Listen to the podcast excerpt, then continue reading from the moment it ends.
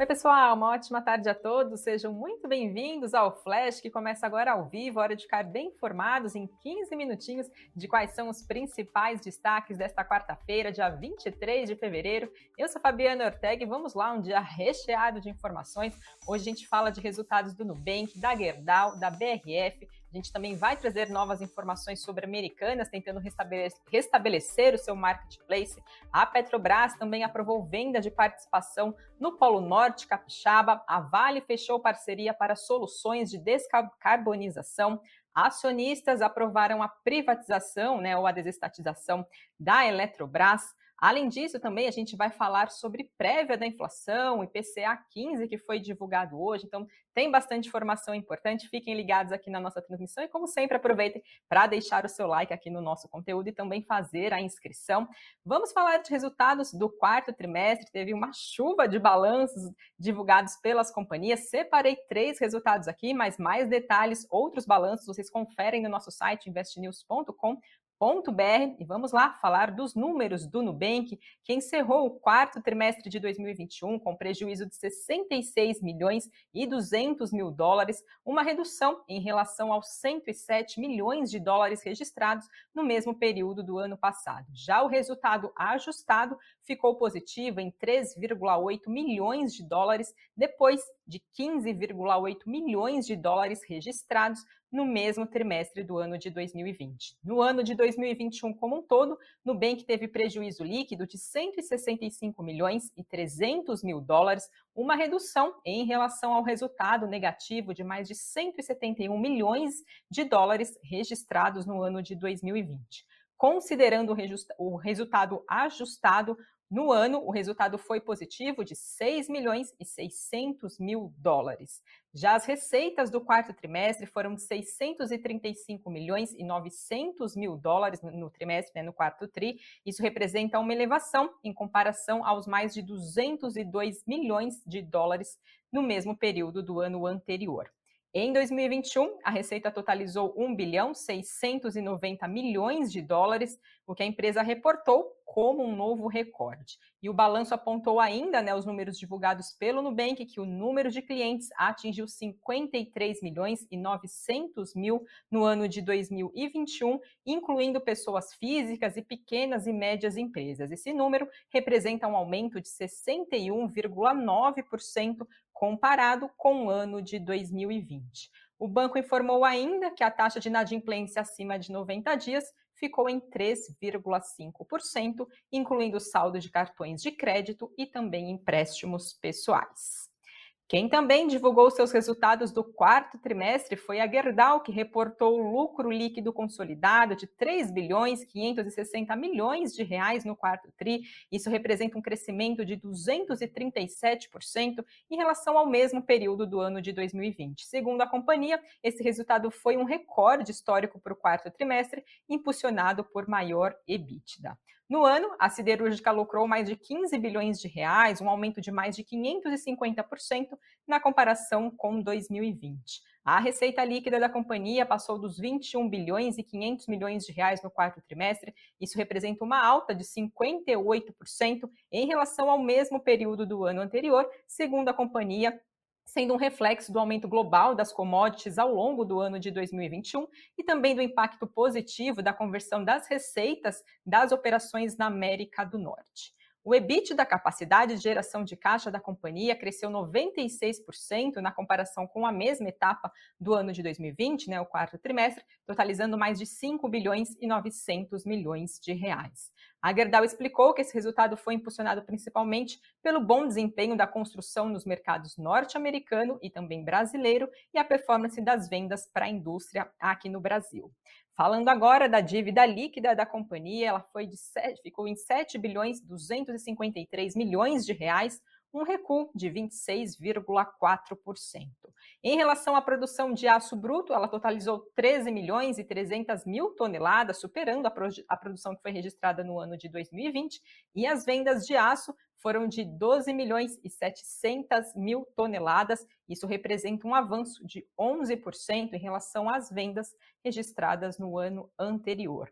Papéis de Gerdau hoje estavam em queda por volta do meio-dia de 3,5% e Itaú BBA apontou que o resultado da companhia veio neutro. E segundo Itaú BBA, o destaque foi a projeção de despesas de capitais da companhia agora para o ano de 2022, que ficou em 4 bilhões e meio de reais, acima das expectativas do Itaú BBA, que estimava 3,6 bilhões de reais. Além disso, eles também destacaram a América do Norte como outro destaque positivo para a companhia, com sólido aumento nos preços, mais do que compensando os mesmos embarques, então, registrados para essa região.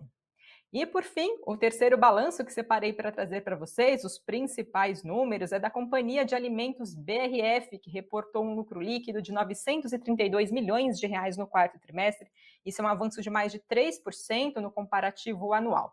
Já o EBITDA ajustado da companhia atingiu 1 bilhão 680 milhões de reais, um aumento de 6,3%.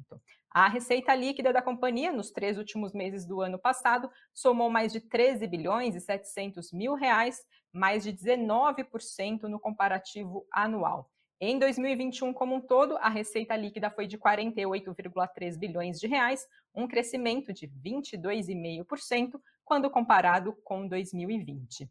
A BR informou, BRF informou que no ano de 2021 foi adotada estratégia de redução de alocação de capital de giro, com diminuição na linha de contas a receber, dentre os esforços da companhia para conseguir limitar o impacto do aumento dos custos e inflação nos grãos e outros insumos utilizados na formação de estoque da empresa. Papéis de BRF hoje também estavam em queda, pouco antes aqui do, do início da transmissão do Flash, de 0,87%. A Levante Investimentos diz que os números do quarto trimestre da companhia vieram ligeiramente acima das expectativas e os resultados apresentados pela companhia é, foram, o que se destacou foi as melhores dinâmicas no segmento internacional, contrastando com os números mais fracos apresentados no Brasil. O Levante Investimentos apontou ainda que teve novidade no balanço que pode ajudar as ações da companhia, né, no caso da BRF, no curto prazo, mudando a visão sobre o futuro da empresa e também o caminho do que vai ser percorrido nos próximos anos. A Marfrig, segundo a Levante Investimentos, indicou novos nomes para o conselho de administração da companhia, é, no caso com destaque para Marcos Molina e Sérgio Rial, e a indicação sinaliza intenções de investimentos é, mais ativos por parte da companhia na BRF.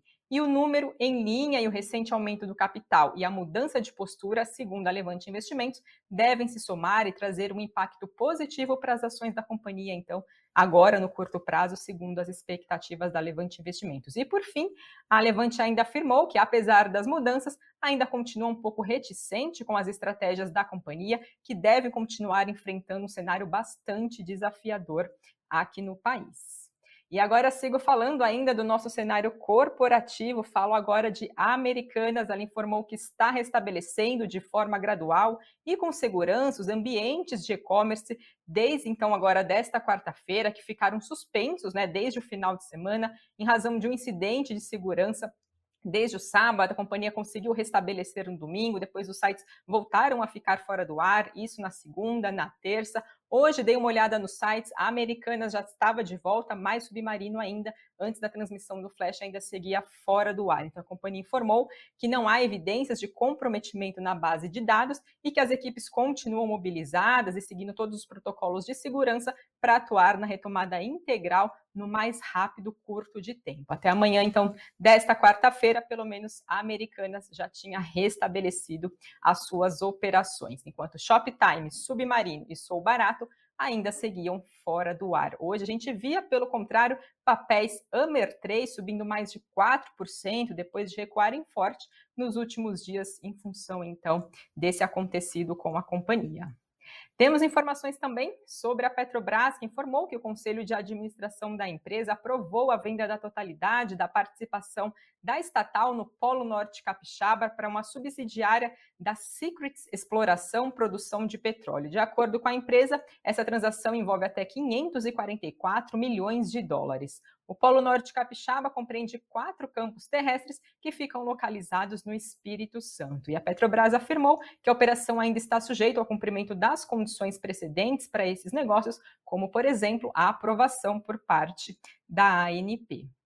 Temos notícias também, pessoal, sobre a Vale. Ela anunciou hoje a assinatura de um memorando de entendimento com a companhia chinesa Valin Group para fazer o desenvolvimento de soluções para a siderurgia com foco na redução de emissões de CO2. A Vale afirmou que essa iniciativa contribui para alcançar o compromisso da companhia de reduzir 15% das emissões líquidas de escopo 3 até o ano de 2035. A mineradora tem ainda como meta de diminuição das suas emissões absolutas do escopo chamado 1 e 2 em até 33%, isso nas estimativas então até o ano de 2030 e alcançar a neutralidade até o ano de 2050, segundo a companhia em linha com o Acordo de Paris sobre o Clima.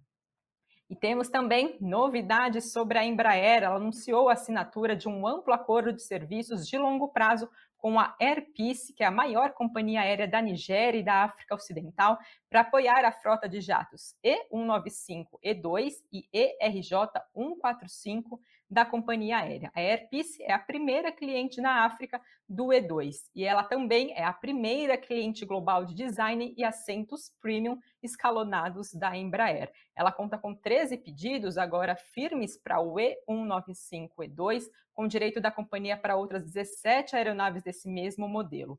Cinco aviões dos 13 pedidos firmes já foram entregues no ano de 2021, com mais entregas agora previstas, ainda agora para o ano de 2022. Esse programa foi desenhado entre as companhias para permitir que elas minimizem os investimentos iniciais em estoques e também recursos de reparo de alto valor, como também para aproveitar o reconhecimento técnico da Embraer e também da vasta rede de fornecedores que a companhia tem de serviços e também para reparos de componentes, então mais um passo aí da Embraer. E agora falando de privatização, né, de desestatização da Eletrobras, perdão, os acionistas da companhia aprovaram ontem numa Assembleia Geral Extraordinária o início do processo né, da privatização da Eletrobras, eles aprovaram a cisão das subsidiárias eletronuclear e também da usina hidrelétrica binacional de Itaipu, a capitalização da empresa em bolsa de valores, com diluição da participação da União e também as condições financeiras para a desestatização, então, para que esse processo aconteça. Ficou decidido que a, capa, a capitalização da Eletrobras, via oferta pública primária de ações e também os ADRs, que são os American Depositary Receipts, permite a diluição do capital votante da União agora então para 45%. Atualmente, o governo tem um pouco mais de 51% do capital ordinário e o Banco Econômico de Desenvolvimento Social, que é o BNDES, tem 16,7%. Então, o aval dos acionistas ao processo é um aí dos últimos passos para que a companhia pode, pode então ser privatizada e resta agora ainda uma última análise do TCU, que é o Tribunal de Contas da União.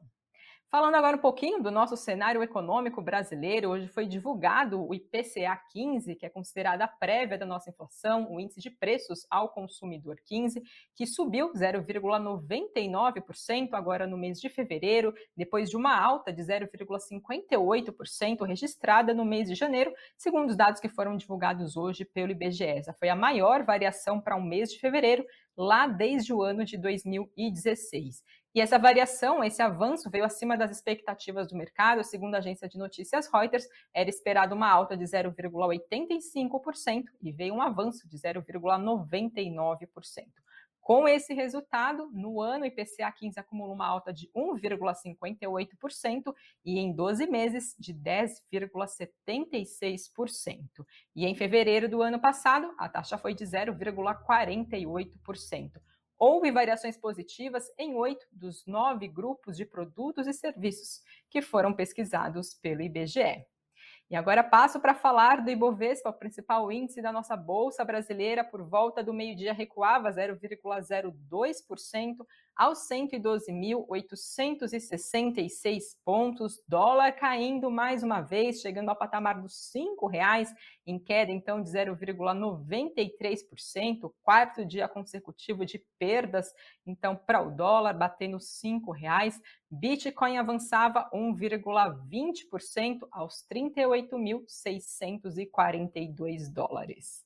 E vamos agora saber quais são os destaques do Invest News desta quarta-feira. Sempre trago para vocês aqui o que a gente traz no Cafeína, o que também a gente tem de destaque no nosso site. Então, o destaque do Cafeína hoje é sobre ações da Oi, o que avaliar antes de considerar o investimento. Recentemente, a gente teve aprovação sem restrição da venda da Oi Móvel pelo CAD, né, para TIM, Claro e Vivo, um montante de 30 bilhões de reais, restante da dívida da operadora, então pode ser reduzido. A operação fechada, né, então essa venda foi de 16 bilhões e 500 milhões de reais, podendo dar um respiro para a companhia que está em processo de recuperação judicial. Então, Sam e Doni analisam como fica a concorrência com a venda da operação móvel da Oi e como a companhia pode se sobressair, então se destacar. E no nosso site, que é o investnews.com.br, a gente fala sobre CDB.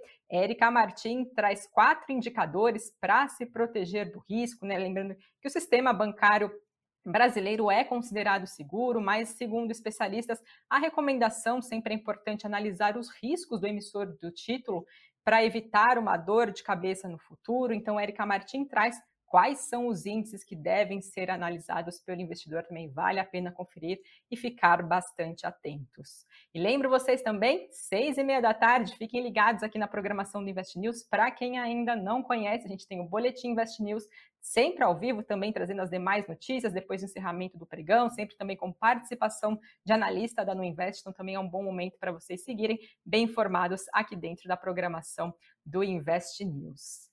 E vamos lá dar uma olhada nas perguntas, os comentários de vocês. José Luiz Nascimento, ameaças de guerra, eleições e dólar o que será dos nossos investimentos, exatamente, né? Por isso é muito importante estar atento às principais notícias, seguir bem informado, né? E saber para poder tomar as melhores decisões de investimentos para sua carteira, conseguir proteger a sua carteira, né? E saber qual, o que, que esses assuntos, né? O que, que essas questões podem acabar impactando os seus investimentos. Então fiquem ligados aqui no Invest News, que a gente sempre mantém vocês bem informados sobre isso. Gil Costa também falando balanços a todo vapor, segue sim a temporada de balanços aqui do quarto trimestre é, trazendo, né? A gente traz para vocês, claro, os principais destaques, mas também temos mais informações no nosso site, que é investnews.com.br. Pessoal, muito obrigada a todos vocês que nos acompanharam, que participaram. Sigam ligados na programação do Invest News e amanhã eu estou de volta. Até lá.